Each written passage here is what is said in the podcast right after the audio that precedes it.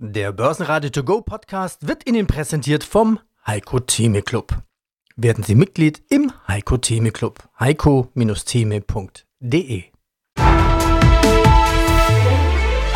Börsenradio Network AG Marktbericht. Denn wenn wir eins gelernt haben, auch das in den letzten 10, 15 Jahren, dann, dass diese Börse kaum kalkulierbar ist. Niemand kann wirklich sagen, was als nächstes passiert.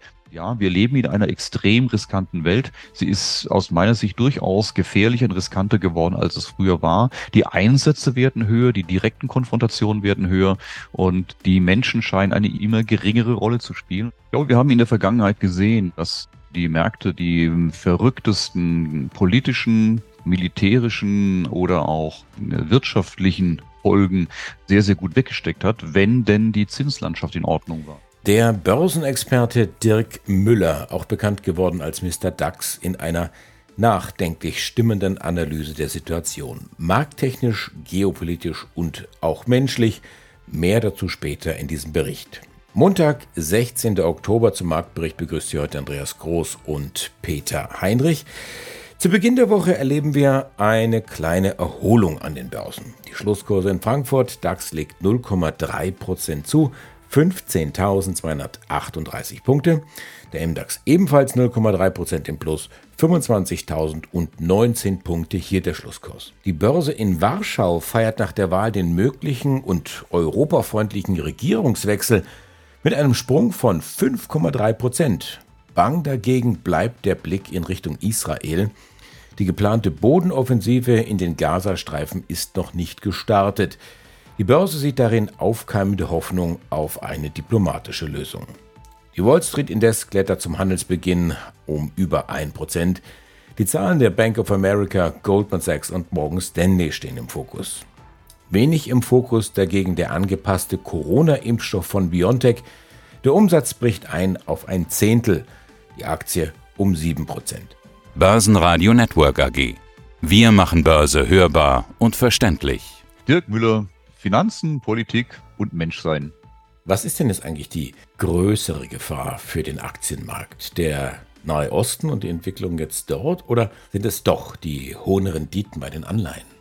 Ich glaube, wir haben in der Vergangenheit gesehen, dass die Märkte die verrücktesten politischen, militärischen oder auch wirtschaftlichen Folgen sehr, sehr gut weggesteckt hat, wenn denn die Zinslandschaft in Ordnung war. Ne? Wir hatten gesehen, 2020 wieder eigentlich jede sinnvolle Erwartung mit Lockdowns und geschlossenen Märkten, dass die Aktienmärkte plötzlich doch steil nach oben gingen, weil die Zinsen massiv runterkamen und das Verhältnis äh, zwischen den Renditen, die ich bekomme für Anführungszeichen sicheres Geld wie eine amerikanische Staatsanleihe im Vergleich zu dem, was ich in Unternehmensrenditen bekomme, in einem günstigen Verhältnis für die Aktien stand.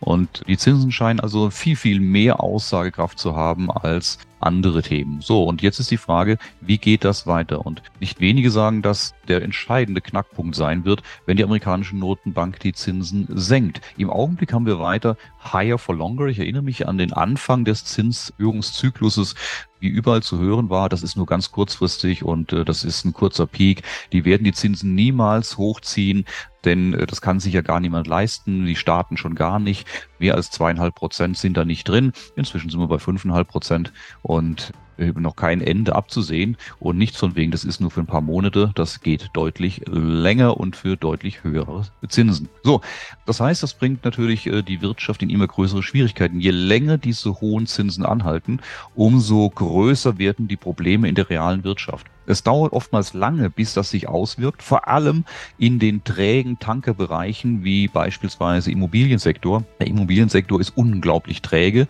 aber wenn sich dieser schwere Tanker mal bewegt, dann nachhaltig in die eine oder andere Richtung. Und wir sehen jetzt, dass natürlich 10 Jahres oder beziehungsweise 30 Jahres Hypotheken in Richtung 8 Prozent in den USA für entsprechende Kaufzurückhaltung vorsichtig ausgedrückt sorgt. Wir sehen, dass die Belastung der Immobilienbesitzer steil nach oben geht, auch langsam, weil die haben noch alte Kredite mit niedrigen Zinsen. Aber mit jeder Refinanzierung geht die Gesamtbelastung nach oben. Bei Kreditkarten sehen wir, dass die Kreditkartenzinsen inzwischen bei über 21 Prozent für durchschnittliche Kreditkarten in den USA liegen, während die Kreditkartenschulden nach der entspannten Situation durch die Corona-Checks wieder auf ein All-Time-High von 1,2 Billionen gestiegen ist. Das heißt, dass die Belastung, die akute Belastung der amerikanischen Bürger durch die kurzfristigen Zinsen auf den Kreditkarten, aber mit jede Woche mehr auch auf der langfristigen Ebene der Immobilien zu einer sehr starken und nachhaltigen Belastung der amerikanischen Wirtschaft führt. Natürlich mit entsprechenden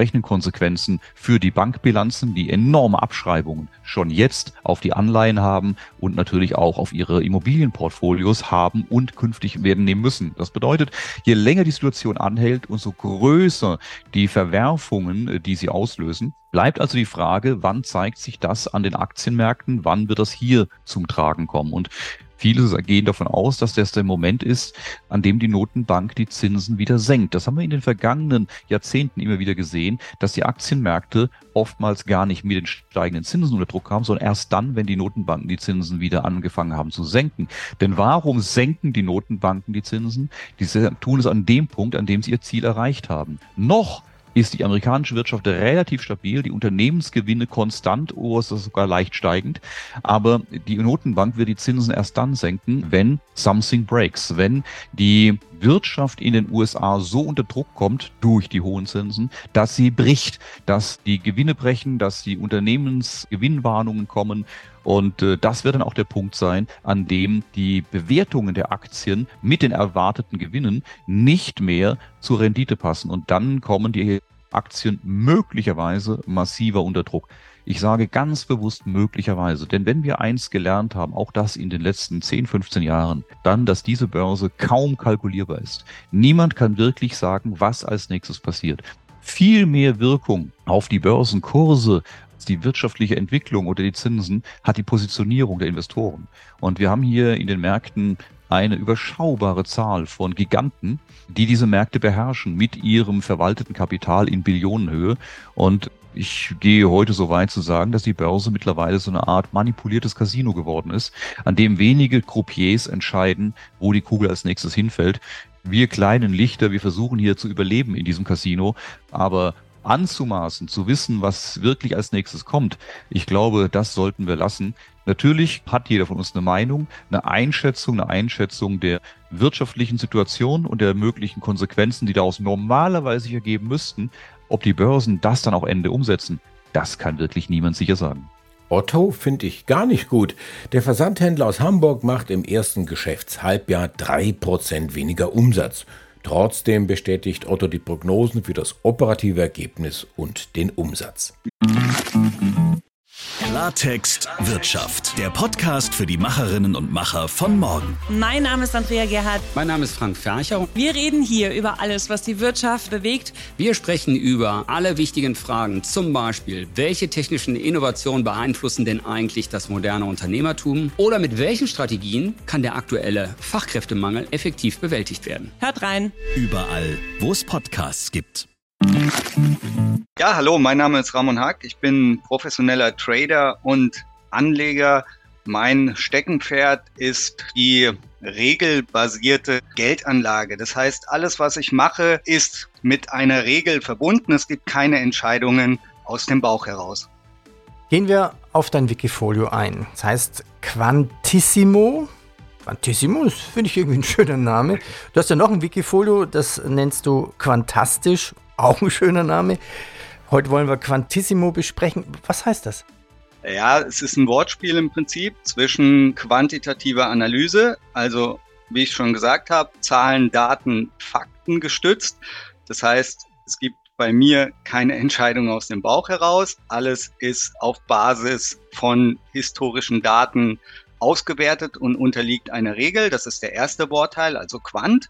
Und der zweite Wortteil, das italienische Wort bellissimo, also dass es dann hoffentlich auch was Schönes ist und was Gutes ist, ja. Ja, für alle Kaffeetrinker könnte man sich auch andere Sachen vorstellen. Guten Kaffee mit einem schönen Keks dazu und so. Wäre auch möglich. Also. Ja, entspannt, entspannt. Entspannt. Anlegen, ja? Entspannt ja. Kaffee trinken, entspannt anlegen. Mit Fakten sozusagen. Ja, deine Strategie. Fakten brauchen Daten. Was sind deine Datenquellen und nach welchen Strategien gehst du vor? Genau, also ich hatte das Stichwort Backtest ja schon genannt. Also Backtest bedeutet, ich rechne meine Ideen in die Vergangenheit zurück, schaue, wie das Ganze funktioniert hat.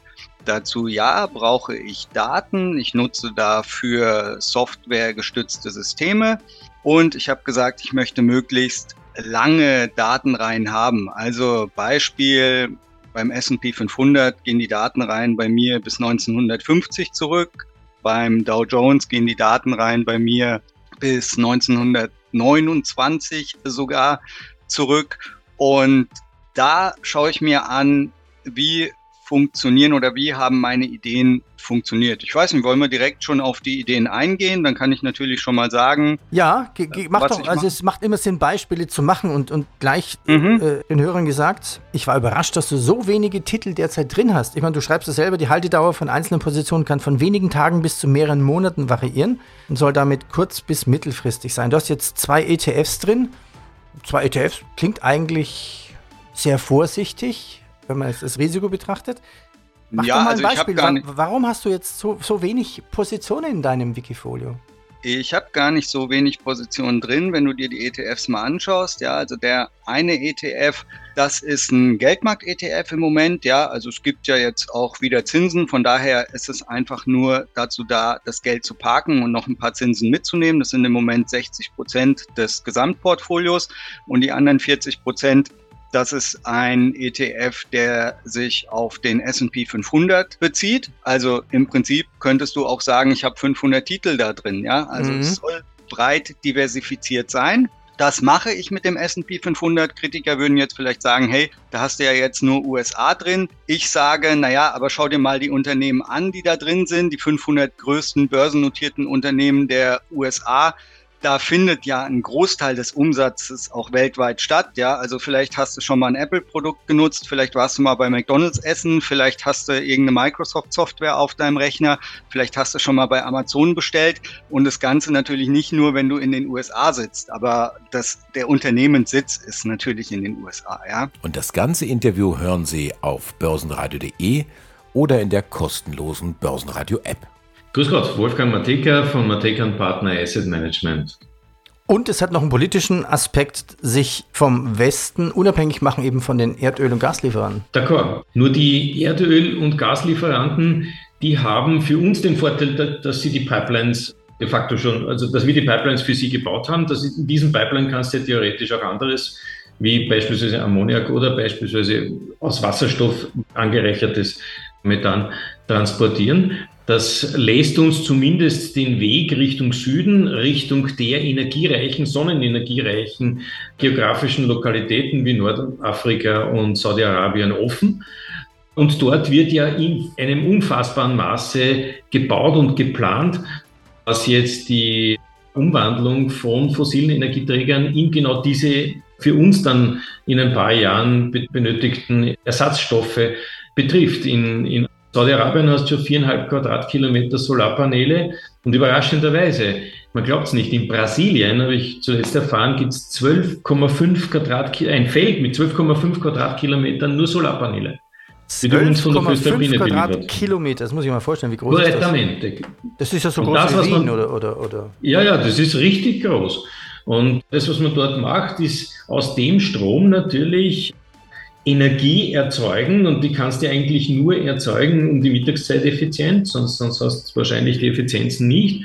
Und aus diesen Energiespitzen einen enorm hohen Energieverbrauch befriedigen, der sich bei Synthetic Fuel beispielsweise ergibt. Da brauchst du irrsinnig viel Energie dazu. Wenn die aber billig ist, weil die Sonne eben das, das gibt, dann lässt sich das auch ökonomisch realisieren. Und das wollen die tun. Und das bin ich überzeugt, schaffen sie. Ich glaube, wir sollten noch ein Interview machen und dann nur spezielle Aktien ja, irgendwann einmal hört uns die Politik auch zu, dann wäre es vielleicht nicht schlecht. Obwohl, ja. eines muss ich sagen, man glaubt es ja kaum, aber das ganze Bashing über Germany und ähnliches, im Hintergrund höre ich ganz leise, dass bereits in Richtung Carbon Capture, Carbon Storage äh, Projekte auf, auf weiterentwickelter Basis laufen, als man sich dachte. Also da wird bereits in diese Richtung gearbeitet. Und das ist logisch und gut, weil die ganzen erdölaffinen Industrien, vor allem die Raffinerien, ja eigentlich diese Technologie bereits schon länger haben und diese Wirklichkeit nur von der Politik enlargen müssen dürfen. Da zählt dazu, dass der Gesetzgeber das auch entsprechend anpasst. In, in Deutschland gibt es ein Gesetz, vor zehn Jahren ist es gegossen worden in Richtung Carbon Capture, aber da stand drinnen, absurder Blödsinn, weil man es damals noch nicht zu fühlen hatte, dass die Urs, also die Quelle dieses CO2-Gewinnens aus der Luft stammen muss. Das heißt, da fährst mit Filter, stellst den Filter irgendwo hin, wo der Wind geht und holst das CO2 aus der Luft. Kompletter Schwachsinn. Also da kannst du deine Effizienzen auf der 18. Dezimale hinter der Nullstelle messen, aber vorher geht das nicht. Und das ganze Interview hören Sie auf börsenradio.de oder in der kostenlosen Börsenradio-App. Ja, mein Name ist Andreas Scholz, freue mich hier vom Finanzplatz Frankfurt wieder zugeschaltet zu sein und heute geht es wieder um das große Thema Konjunktur. Wir reden über Zinsen, wir reden natürlich auch über die Geldpolitik und die neuesten Inflationszahlen aus den Vereinigten Staaten. Aus dem Börsenradio-Studio meldet sich Peter Heinrich. Starten wir mit diesen Inflationszahlen. Das sind die vom September. Die sind ja mit Spannung erwartet worden. Keine Entwarnung. Inflation in den USA bleibt hoch. Letztlich kamen sie leicht über den Erwartungen heraus. Wie ist denn deine Einschätzung? Ja, der Bundesbankpräsident sprach jetzt gerade wieder in Marrakesch vom gierigen Biest. Darüber werden wir auch gleich nochmal sprechen. Also dieses Bild wird ja immer wieder gerne von Joachim Nagel bemüht. Und natürlich die Story, dass das gierige Biest, also er meint die Inflation, noch längst nicht besiegt ist. Und das gilt auch, ja, für die Vereinigten Staaten. Jetzt ist man da besser vorangekommen. Wir liegen in Deutschland ja noch bei viereinhalb Prozent. In den Vereinigten Staaten jetzt im September. Wir schauen mal auf die Gesamtrate bei 3,7 Prozent. Da war der Markt so ein bisschen enttäuscht gestern, weil er ging eigentlich davon aus, dass es ein bisschen weiter runtergeht. Also die 3,7 Prozent sind das Niveau vom August. Das heißt, die Inflation bleibt auf dem gleichen Niveau. Der Markt hat mit 3,6 Prozent gerechnet und der Markt schaut auch auf die äh, Rate zum Vormonat, also die 3,7 Prozent sind die Gesamtjahresrate im Vergleich zum Vorjahr. Und im Vergleich zum Vormonat gab es ein kleines Plus von 0,4 Prozent. Erwartet wurde ein Plus von nur 0,3 Prozent. Wir schauen nochmal auf die Kernrate. Das war die gute Nachricht, die geht leicht zurück. 4,1 Prozent nach 4,3 Prozent im Monat August viele, viele Zahlen, die uns eins zeigen. Und da können wir die Long Story Short machen. Die Inflation ist noch lange nicht besiegt, auch nicht in den Vereinigten Staaten. Sie geht zurück. Aber sie geht eben nur in ganz, ganz kleinen Schritten zurück. Und gleichzeitig sehen wir natürlich jetzt Stichwort Nahostkonflikt. Wir sehen, dass der Ölpreis, die Benzinpreise wieder ansteigen. Und die Fed kann nicht davon ausgehen, dass das Thema so schnell vom Tisch ist. Immer noch die Gefahr da, Peter. Die Gefahr steht im Raum, dass da eine zweite Welle zweite Inflationswelle auf die Vereinigten Staaten zurollt, nicht nur auf die USA, insgesamt auf die Weltwirtschaft. Es flackert, es lodert und insofern ist man natürlich auf der Hut. Und der Marx schaut deswegen natürlich mit Argusaugen auf die Inflationsentwicklung. Also machen wir es kurz. Das Thema Inflation wird uns noch über Monate beschäftigen, wenn nicht sogar für Jahre. Und wenn sie zurückgeht, und sie wird zurückgehen, geht es nur in ganz, ganz kleinen Schritten. Ich bin Andreas Groß, die Stimme des Börsenradio. Ich wünsche Ihnen jetzt einen schönen Abend. Tschüss, bis morgen. Börsenradio Network AG. Marktbericht.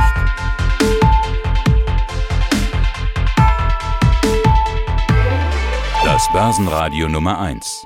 Börsenradio Network AG. Der Börsenradio To Go Podcast wurde Ihnen präsentiert vom Heiko Theme Club. Werden Sie Mitglied im Heiko Theme Club. heiko-theme.de